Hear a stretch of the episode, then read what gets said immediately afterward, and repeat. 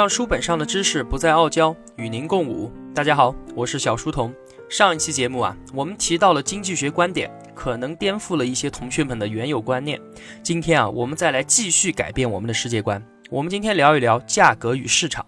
之前我们说啊，物品的价格是由供给和需求所决定的，但这只是前半句，后半句是物品的价格决定了生产物品的成本。之前啊，我一直认为是成本决定价格，进一步销售的价格影响供给和需求，应该是这个顺序才对啊。但是啊，书里面告诉我们，这个啊是会计课程里面教的，而经济学的逻辑恰恰相反，是供给关系首先确定了成交价。而成交价转而确定了如何配置各种生产要素，以及为此所付出的成本。所以啊，并不是我们认为的生产要素汇总成本，再加上所谓的合理利润，称为最终价格。所以对于商人来说，商人肯定把商品能卖多高的价钱就以最高的价钱卖出，然后回头再来看收入是否超过成本。如果超过，那就盈利；如果不足，那就亏损。世界上根本就不存在所谓的什么合理利润率，赚钱的时候你可以赚得盆满钵满，更不存在什么合理的亏损率，亏损的时候可以血本无归、倾家荡产，这才是真实世界的写照，和我原来所认知的因果链条啊，恰恰相反。书中继续说，与卖家竞争的只是其他卖家，与买家竞争的也只是其他买家，买卖双方从来不进行竞争。卖家只把市场的价格如实的汇报给买家，仅此而已。有点听不懂了吧？哼，举例说明哈。我们经常听说出租车司机抱怨，说他妈的公司老板心太黑了，份子钱收的太高了。我们遇到困难的时候也不给我们减一点份子钱。我们啊都是被该死的出租车公司压迫和剥削的。其实啊，这位司机同学你怪错人了。在这个问题上，司机并不和公司竞争。公司既然敢一直收这么高的份子钱，原因很简单，你不干，别人干呗。其实啊，背后的意思就是司机在和司机竞争。同样的道理啊，有的老板说自己的某某员工忘恩负义，我对他这么好，他妈他居然跳槽了。这位老板，您也是搞错了，这并不是你和员工的恩怨，买卖之间并不竞争。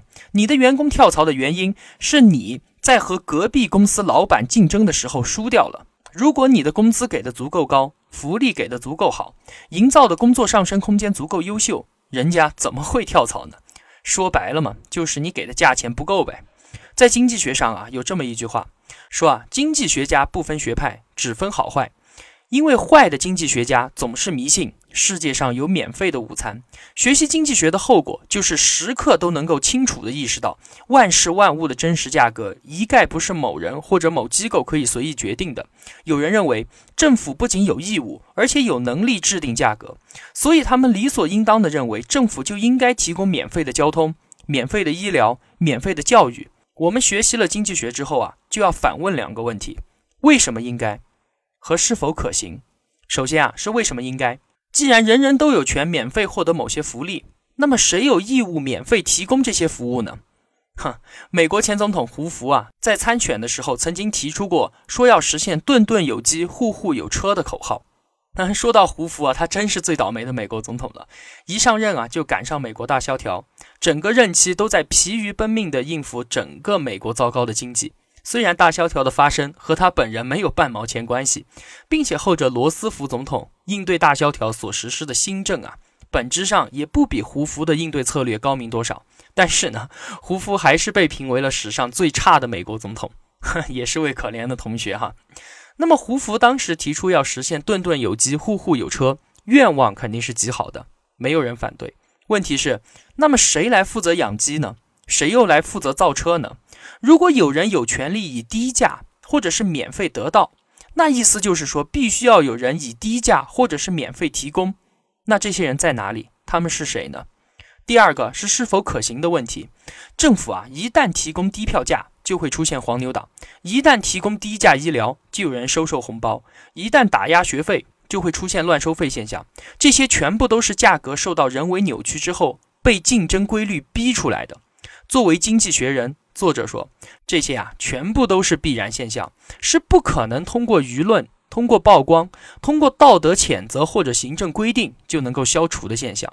所以啊，当我们在网上对着政府高喊要求高收入、高福利，要求看病不花钱、养老不花钱的时候，当我们认为政府还远远不够关注民生、不作为，觉得只要政府一纸红头文件就可以进一步建成一个福利社会的时候，我们是不是也就等于相信了天下有免费的午餐了呢？我们再来说说炒家，什么炒房啊、炒煤啊、炒兰花、炒生姜等等的，我们经常说的投机者，在大家眼里啊，这些炒家就是投机倒把分子嘛。他们自己并不从事具体的生产劳动，只是看准不同的时机，靠买入和卖出货物赚取其中的差价。这些人啊，简直就是不劳而获，操纵价格，扰乱秩序，因而啊，他妈十分的可恶。但是啊，书中却有不同的见解。过去啊，我们都习惯认为，只有通过生产创造财富，才是对社会的贡献。这个啊，是千百年来根深蒂固的观念，使得我们都忽略了炒家们对于经济发展所做出的贡献。每当危机来临的时候，炒家就成了替罪羊，加深了人们对于炒家的憎恨。现代经济学指出啊，我们是没有办法正确的区分谁是投机倒把的炒家，而谁是诚实忠厚的投资者。带着天使光环的投资人和带着恶魔烙印的炒家，他们二者的行为其实并没有本质的区别。而且，投机倒把的行为在经济生活中起着采集、甄别和传递信息的作用，并不是不劳而获、可有可无的环节。在面对稀缺、面对生产资料有限的时候，打个比方，您有一吨煤，它一旦用来炼钢，就无法用来发电，所以必须预先知道生产什么和生产多少。在这个问题上的错误判断会造成劳动力和生产资料的浪费，所以啊，关于生产什么和生产多少的信息，与劳动力和生产资料同样重要。我们要获得正确的信息，就必须设计一个最有效率的机制。这个机制啊，就是人类不断发明和完善的各种投资转让市场。这种市场啊，它赏罚分明，谁使用了准确的信息就能受到奖励，那么谁使用了错误的信息？就马上受到惩罚，一夜暴富是有的，但是血本无归也屡见不鲜呢。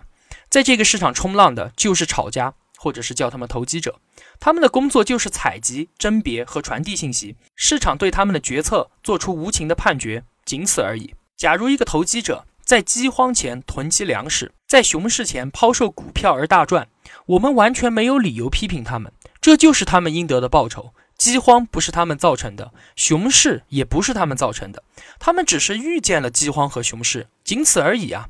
他们只是一个诚实的信使，为大家带来了不好的消息。但是啊，你不能因为他们带来了坏消息就枪毙他们吧？对于索罗斯这样的投机者，人们称之为国际恐怖分子，认为是他引发了东南亚金融风暴，这也是枪毙信使的表现啊！我们必须清楚地认识到，哈，金融风暴的根源是东南亚金融体系内在的畸形结构，而索罗斯只是识破了这些弱点，靠正确的信息和判断赚了钱而已。他们的做法是自然并且合理的，就算你把索罗斯抓起来，也无助于这些国家和地区认清并纠正其经济制度的内在缺陷。所以啊，我们明白了这一点，我们就可以理解为什么世界各国放弃计划经济之后，同时就取消了投机倒把罪。我们也就可以理解为什么我们要建立期货市场。如果我们不观察、不体会、不举一反三的思考，我们眼中的市场就处处都有邪恶，样样都是特殊商品，事事都要政府来插一手管一管。好了，接下来我们来说一说啊价格和市场特别特别美妙的地方。我们已经知道啊，世上的资源是稀缺的，所以啊，分配资源就需要竞争。当我们面对竞争的时候，价格和市场对每一个人都是公平的，并且价格和市场还能修正我们社会中存在的不公平竞争。我们一起来看哈，在社会中的不公平啊，可以理解为歧视。歧视这个东西啊，真是无处不在。比如说啊，我想竞选世界小姐，可是我不是女的，他用性别来歧视我。我也想上清华北大，可是我分数不够，他用知识来歧视我。我也想把自己灌的唱片放到货架上，但是只有喜欢听的人才肯掏腰包付钱，他用歌艺来歧视我。当然了，我也想开兰博基尼的跑车，但是我没有钱，他用金钱来歧视我。所以啊，歧视问题无处不在。但是啊，除金钱歧视外，所有的歧视放在价格和市场中，歧视就变成了双向的。歧视者要为他们的歧视行为承担损失，也就是说，金钱所带来的歧视可以化解其他的歧视。话说，一个小伙子专门挑选女歌星的唱片，这就是性别歧视。这个是他的嗜好，但是啊，他要为此付出代价。他要为女歌手唱片付钱的同时，放弃了所有男歌手的歌曲，所以他丧失了一些他本来可以享受到的快乐。假设啊，这个小伙子成年，当了某公司的老板，他继续保留他的性别歧视，只招收清一色的女员工，他放弃了所有男员工为他工作，所以在市场上面，他的选择范围会比较小，他找到满意员工的代价会比较高，他的企业竞争力会比较差。因此，他就为他的性别歧视付出了代价。因为有价格和市场，也就是有金钱歧视存在的地方，使得人们往往总是要反省自己的其他歧视。歧视者一旦认识到他们为自己的嗜好要付出自己本来不愿意支付的代价的时候，通常就要放弃这一嗜好。所以，无缘无故的歧视和不划算的歧视都是持续不下去的。价格和市场通过金钱的方式惩罚歧视者。同时也奖励宽宏者，这就是它的美妙之处。最后，我们来聊一聊生活中的社会，我们是希望它认人呢，还是应该认钱呢？话说啊，哈佛大学教授桑德尔出了一本新书，叫做《钱不应该买什么》。这本书里列举了大量花钱购买商品、购买服务，甚至购买特权的例子，其中啊，包括付费插队看病、付费购买公路的行驶权、企业付费购买污染权。家庭付费购买超生权等等等等，桑德尔教授认为啊，这些交易对于那些由于资源有限而付不起钱的人来说是不公平的。但是啊，薛兆丰说，按照桑德尔教授的逻辑，任何商品只要是贴了价，就肯定有人买不起。那么为了公平，商品就不应该标价，而应该全世界人一起排队领取。于是啊，薛兆丰很不客气地提出了两个问题：第一个。请问桑德尔教授和他的家人平日里是不是跟非洲的儿童一起排队看病呢？第二个，在分配商品和服务的过程中，假如不拼钱，那人们改拼什么？事实上，绝大部分资源都是按照富者先得、富者多得的规律来分配的。大量甚至被认为不可买卖的东西，实际上都在进行着或明或暗的买卖，只是我们没有细细的想。当我们深秋感到寒意，插上取暖器的电源的时候。我们向山西的煤矿工人购买了健康，是他们以从未白净的身体降低了我们患上感冒的几率。当警察在街头和土匪交火的时候，我们以纳税的方式购买了警察用生命换来的治安。当一个作家买下一支光亮的钢笔的时候，他也买下了电镀厂附近居民的健康。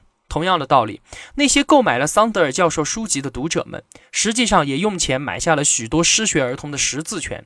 因为如果不是桑德尔的书那么好卖，这些纸是要用来印刷识字课本的。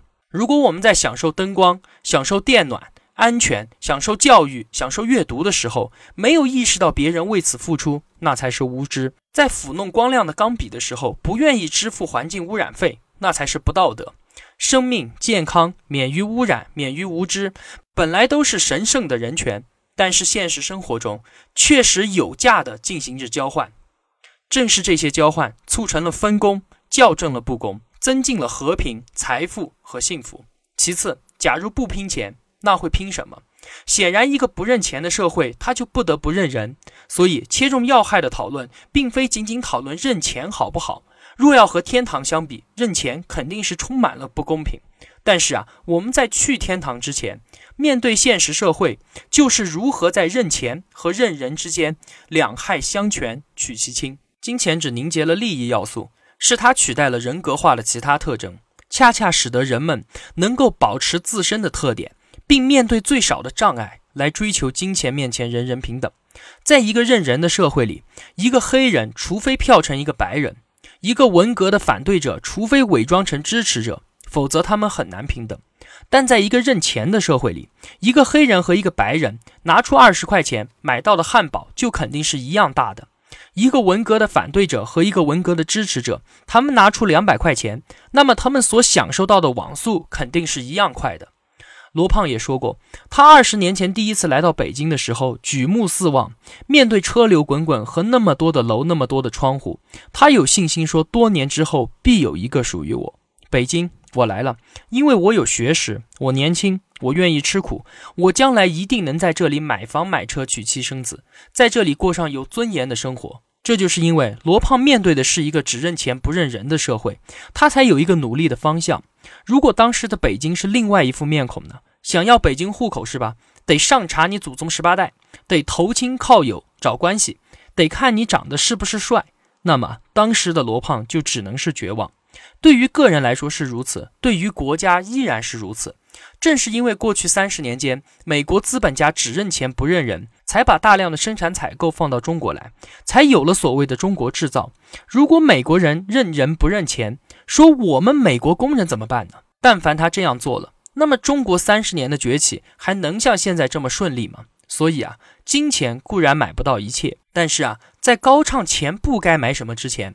我们应该仔细看看生活中哪些东西不是或明或暗的买来的。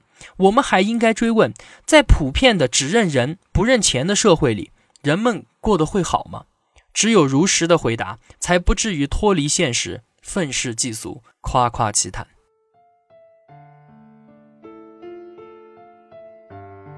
小书童不才，在您面前献丑，只愿与您结伴而行，让求知的路上不再孤单。以上仅为学习所得，与您分享。如有偏误，还请斧正。小书童在此叩首。若您喜欢我分享的知识，需要我的读书笔记，请打开 QQ，在群搜索里输入“小书童”三个字，小是知晓的小，在验证信息里面输入“陪伴”二字。通过验证之后，您就可以在共享文件里面下载我每期的读书笔记了。也欢迎您到群里互相交流。小书童在此等您。若您喜欢我解读的《经济学通识》。想买书的话，可以到逻辑思维官方店里面买。好了，让书本上的知识不再傲娇，与您共舞。小书童与您不见不散。